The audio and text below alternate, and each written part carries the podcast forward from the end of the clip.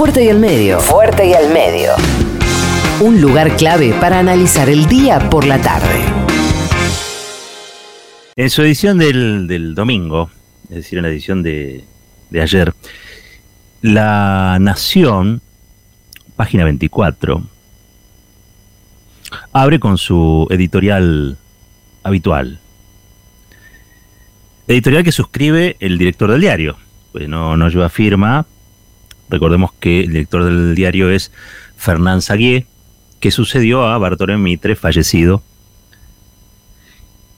Y creo que ya en este micrófono dijimos que Saguier le iba a imponer eh, una mayor este, radicalización, si se quiere, a, la línea editorial del diario y del canal. Creo que Saguier se prepara para ocupar el lugar de Héctor Mañeto. Está en el banco de suplentes para seguir siendo el comisario ideológico del poder económico más concentrado de la, de la Argentina. Pero claro, para eso hay que hacer mérito. Para eso hay que hacer mérito. Vaya méritos que hizo Héctor Manieto, ¿no? En, desde el día que pisó la redacción del diario Clarín y lo convirtió primero de diario en diario y fábrica de papel y luego multimedio y luego en oligopolio y luego en la empresa, la única empresa que en Argentina puede ofrecer cinco servicios a la vez que ninguna otra empresa puede dar. Quizá eso pueda llamarse monopolio. Le pregunto, pregunto porque siempre hay una discusión alrededor de eso. Pero en fin. Entre los méritos también de, Héctor Mañeto es este, el haber acordado con la, la dictadura, con los jerarcas de la dictadura, el despojo a la familia Greiber, que eran los propietarios de papel prensa. Triste mérito este triste. Bueno, les decía que Saguier me parece que viene tratando de subirse de alguna manera a la posibilidad de heredar esa conducción política del empresariado del empresariado local. No puedo decir nacional porque de nacional tienen poco, pero sí local. Les decía, página 24, entonces este domingo, en una editorial que seguramente está escrita por Fernán Saguier, eh, dice, o lleva como título, Cerrar la Rosada. Parece que esa es la solución a todos los males. Hay que cerrar la rosada. La verdad que cuando la primera impresión al leerlo fue de gran sorpresa. Porque dije, la pucha que Sagué quiere, quiere ir por todo, ¿no? Porque esto es ir por todo. Esto es de alguna manera ir por todo. En la bajada, los hombres que siempre están a favor del consenso y que ponen a Uruguay como ejemplo y que les gusta que los políticos opositores y los oficialistas se den besos en la frente y se abracen, en la bajada de este editorial firmado por Fernán Saguier, dice, la abyecta mirada de algunos oficialistas pone en el afuera la responsabilidad por la destrucción de empleo, la debacle educativa y la creciente pobreza. Es un adjetivo fuerte. No se le dice abyecto o abyecta a una persona si no se la quiere ofender, ¿no? Pero me pregunto en qué bolsillo del pantalón se guardó Saguier los modales. ¿De qué modo se construye ese país ideal, pacífico, conviviente, y por sobre todas las cosas consensual que quieren. Desde Fernán Saguier hasta Fernando Espinosa La Matanza, qué sé yo, todos hablan del consenso. Pero si uno quiere construir un consenso, hay ciertos adjetivos que no, no corresponde utilizar.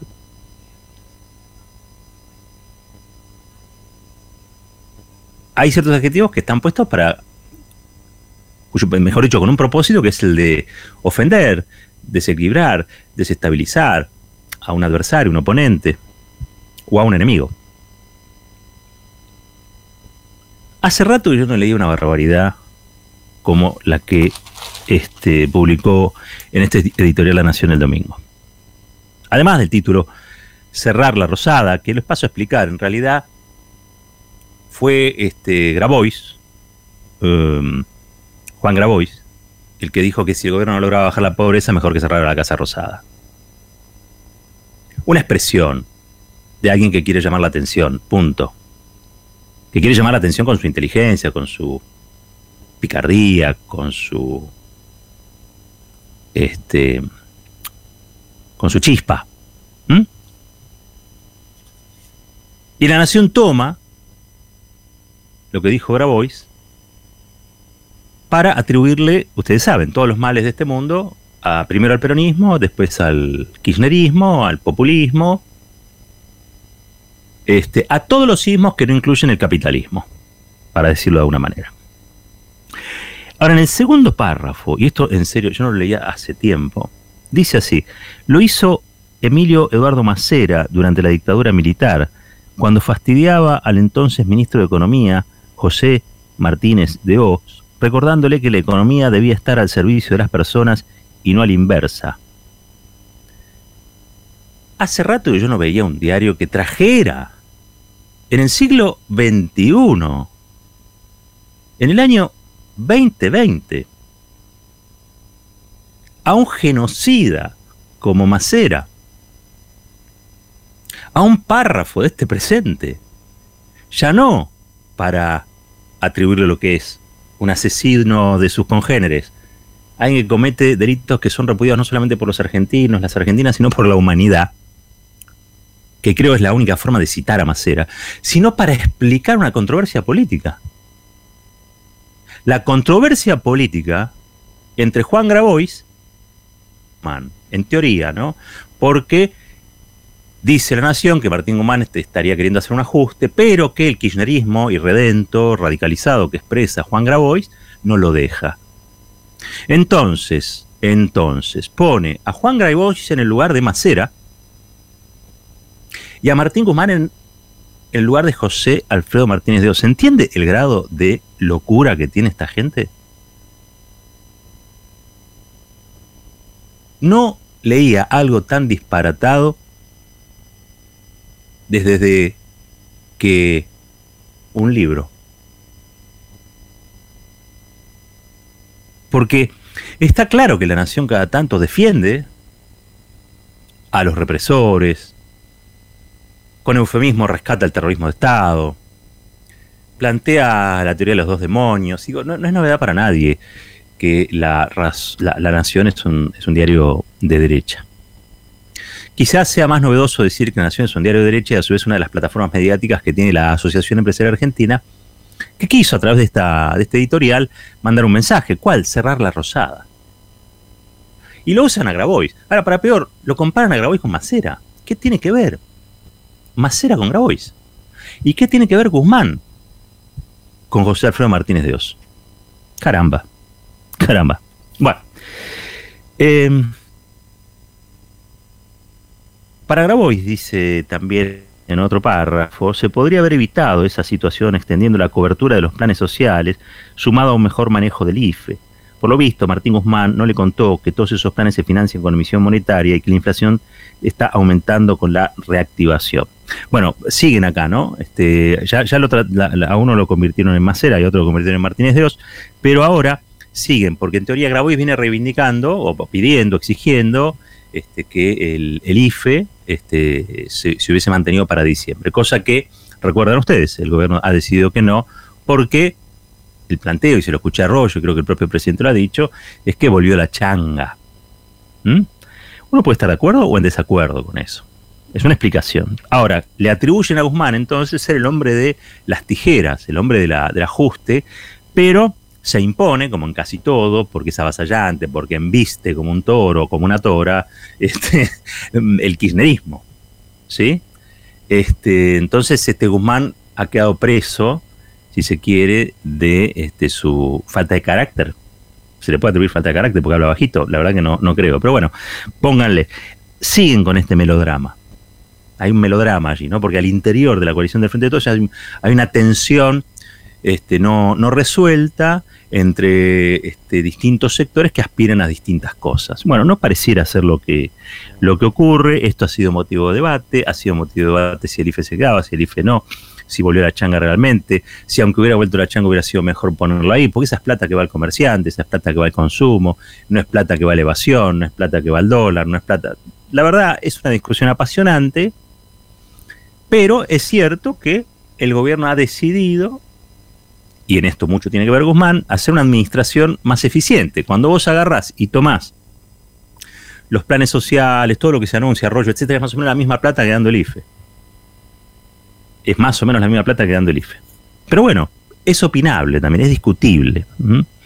Eh, y es verdad, es verdad que el Estado um, está financiando con emisión muchas de las cosas, sí es cierto. Entre otras cosas por esto, miren, título de etapa del cronista de hoy. Eh, por el efecto pandemia, el Estado dejó de recaudar 600 mil millones de pesos que debió cubrir con emisión. Representa más del 50% del gasto social adicional.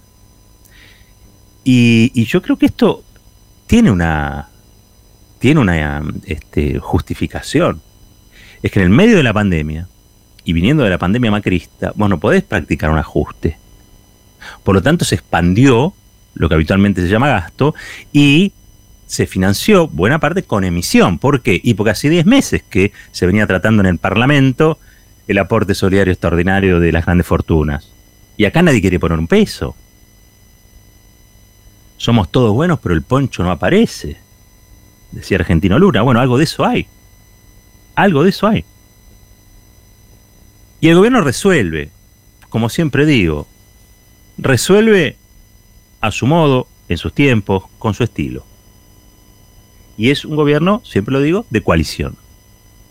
No es un gobierno frentista típico del peronismo, es un gobierno de coalición con sectores que se sienten cómodos en un peronismo más recostado en cierta filosofía mm, no tan este, revolucionaria del peronismo, vamos a decirlo así. Pero bueno, ¿qué es lo que pretende la, nación? ¿La nación pretende que se recorte el gasto? No, la razón pretende cerrar la rosada. La Nación, que es uno de los diarios de la EA, de la Asociación Empresaria Argentina y del Foro de la Convergencia Empresarial, que salieron el otro día a respaldar a la Corte Suprema, pretende cerrar la, rosada, como dice el título. ¿Y saben por qué? Porque la, la rosada subsidia subsidia todo. Mire, dice, se subsidia a jubilados sin aportes, a pensionados graciables, a beneficiarios de asignaciones familiares y de AUH. Se subsidia a través de los programas sociales que reclama Grabois. Se subsidia transporte, el gas, la electricidad y el agua. Se subsidia a empresas públicas que operan con pérdidas. Se subsidia a las provincias con exceso de empleo y cajas provisionales fundidas. Todo ello requiere emisión de, monetaria. Sí, ¿saben qué? También se subsidia a las grandes empresas y a las grandes fortunas a través de los ATP que pagó este gobierno. Eso no lo dice. En la numeración no está. Se ve que el problema es cuando se subsidia a los que necesitan ese subsidio. Cuando se subsidia a los que no lo necesitan y en realidad se apropian de renta que no es propia, allí no hay problema. Pero bueno, para eso tienen diarios. Para eso tienen plataformas mediáticas de estas características, Clarín, La Nación. Para defender lo que ellos consideran es el estado ideal del país. El estado ideal del país tiene hoy un 44% de pobreza producto de la pandemia, pero la base que dejó Mauricio Macri, el presidente del país ideal para esta gente, fue del 35,5%, sin pandemia, sin COVID. En cuatro años, en cuatro años, aumentó la pobreza casi a los niveles del 2001. No digo el 2002, porque en el 2002 saben cuánto era la pobreza en la Argentina. La pobreza en Argentina en el año 2002 era del 57,8%. ¿Y por qué quiero destacar esto? Porque, entre otras cosas, la gente de la Nación dice que este, este gobierno, desde 2001, dice la Nación, desde 2001, la Argentina es una fábrica de pobres. Yo le diría que desde el año 1989 la Argentina es una fábrica de pobres, o desde 1976 la Argentina es una fábrica de pobres. Y hay que decirlo una vez más, fueron los gobiernos kirchneristas los que bajaron la pobreza en la Argentina. No es que dejó de haber pobres, no. Pero que bajó la pobreza. Miren, 2002, 57,8%. 2015, 29,4%. Altísima. 3 de cada 10. Pero 3 de cada 10 es menos que 6 de cada 10. Y 3, el 29,4%, es menos incluso que el 3,2% de aquellos que prometían lluvias de inversiones, empleo, porque ahora vamos a achicar gasto y con eso vamos a, a bajar la inflación. ¿Saben cuál era la inflación que nos dejó Mauricio Macri en el 2019? La inflación que nos dejó Mauricio Macri en el 2019 era del 53,8%. 53,8%. ¿Saben cuál es la inflación de este año? Enero, ¿eh? Enero hasta ahora. Enero hasta ahora, 26,7%. No estoy hablando de la anualizada. Si tomamos diciembre contra diciembre, trepa al 37,2. Ahora, 37,2 es menos que 53,8. ¿Sigue siendo alta? Sí, sigue siendo alta. Pero hay algo que hay que decir, que cuando gobiernan unos, la pobreza sube, y cuando gobiernan otros, la pobreza baja. Y hay algo que hay que decir también, que cuando gobiernan unos, la inflación sube, y cuando gobiernan otros, la inflación baja. ¿Por qué será? Porque aplican políticas diferentes. En unas se subsidia a aquellos que no necesitan subsidio a los que ya tienen la suficiente riqueza para poder sostenerse, pero que de todos modos tienen una gran capacidad de lobby para reclamar al Estado aquello que no necesitan. Es una manera de enriquecerse. Piden ayuda cuando no la necesitan. Esos son los ATP. Por el otro lado, por el otro lado, hay otras políticas que tienden a algo que está muy satanizado por estos medios de los que estoy hablando, ¿no? ¿Y a qué me refiero con lo de la lo de la satanización. Bueno, dice la Nación que este, cuando las cosas no, no salen como, como, como, quieren estos grupos, los grupos populistas, etc., eh, Grabois dice no pretende continuar con el déficit y la emisión. Para su grupo de pertenencia, la solución es redistributiva, que lo paguen los ricos. Ya sancionado el impuesto a la riqueza, queda seguir usurpando tierras y alimentar el enfrentamiento y el odio de clases. Esto parece siglo siglo XIX. Siglo XIX. Podemos ponerlo un poquito antes quizá, también. Y sin embargo es un párrafo de una editorial de esta semana, de ayer fue esto. ¿Qué tiene que ver Macera y Martínez de Oz en diciembre del 2020? ¿A qué están jugando? Es un problema psicológico, es un problema de, de orden mental, es un problema de desubicación, es un problema de la pandemia. Para terminar, eh, ¿a quién reivindica este, la nación? Dice que todos los experimentos populistas, em, distribucionistas fracasaron en el mundo, pero que en China ¿sí? Desde las reformas lanzadas por Deng Xiaoping en 1978, 800 millones de personas salieron de la pobreza y hoy esa nación expande su poder económico por el mundo, incluyendo el respaldo a Venezuela y inversiones en la Argentina. ¿Sí? Y tienen razón. Este, el tema es dónde pone siempre la fecha, ¿no? Ellos hablan de Deng Xiaoping en el 1978. Si yo te lo pongo en 1949 es cuando Mao hace la revolución. Cuando Mao hace la revolución lo único que tenían para comer, el, objetivo primario de la revolución fue garantizar una taza de arroz a cada chino que quisiera comer y a cada china. Era garantizar el alimento básico.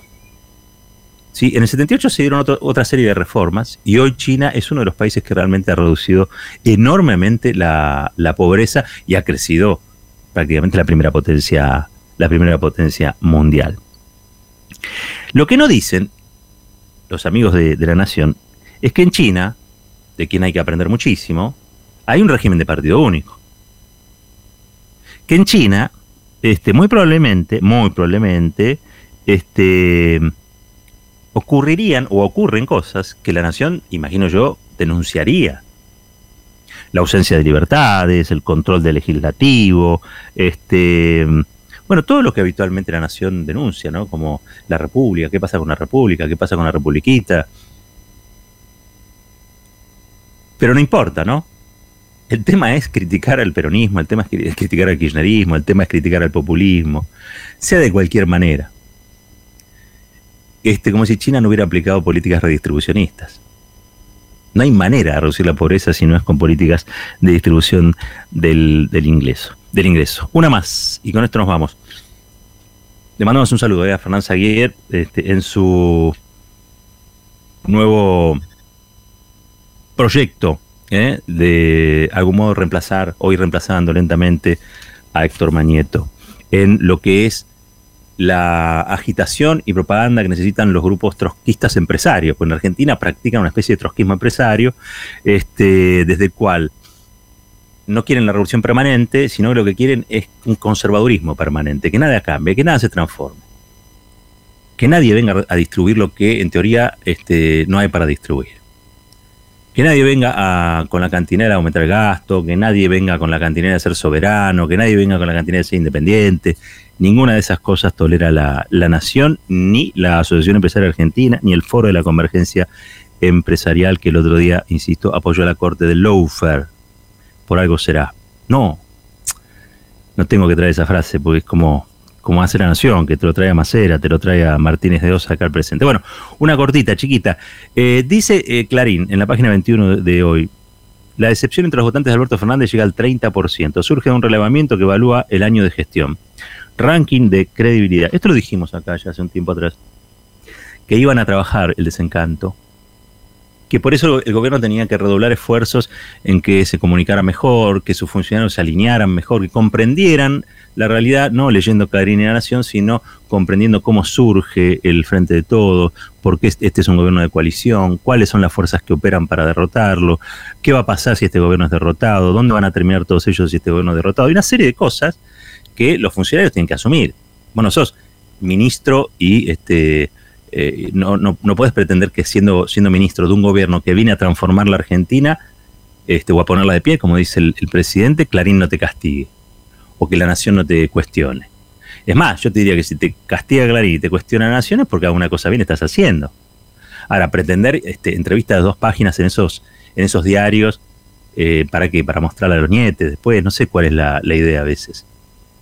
Eh, la, la, mejor virtud o mejor dicho, el, objetivo virtuoso de un político debiera ser eh, que en el, en, el, en el futuro este, ser, ser recordados como, como gente que hizo algo por cambiar la historia. Y fundamentalmente una de las historias, que es la que más afecta al país, que es la, la, historia de la injusticia. Después, si la foto es más grande, la foto es más chica, si el título es más favorable, el título es menos favorable, eso me parece que forma parte de un entretenimiento que tienen algunos que tienen tiempo para entretenerse, ¿no? Pero bueno, les decía, la decepción de los votantes de Alberto Fernández llega al 30%. Yo creo que esto es parte de una política, el desencanto, la fabricación del desencanto, ¿para qué?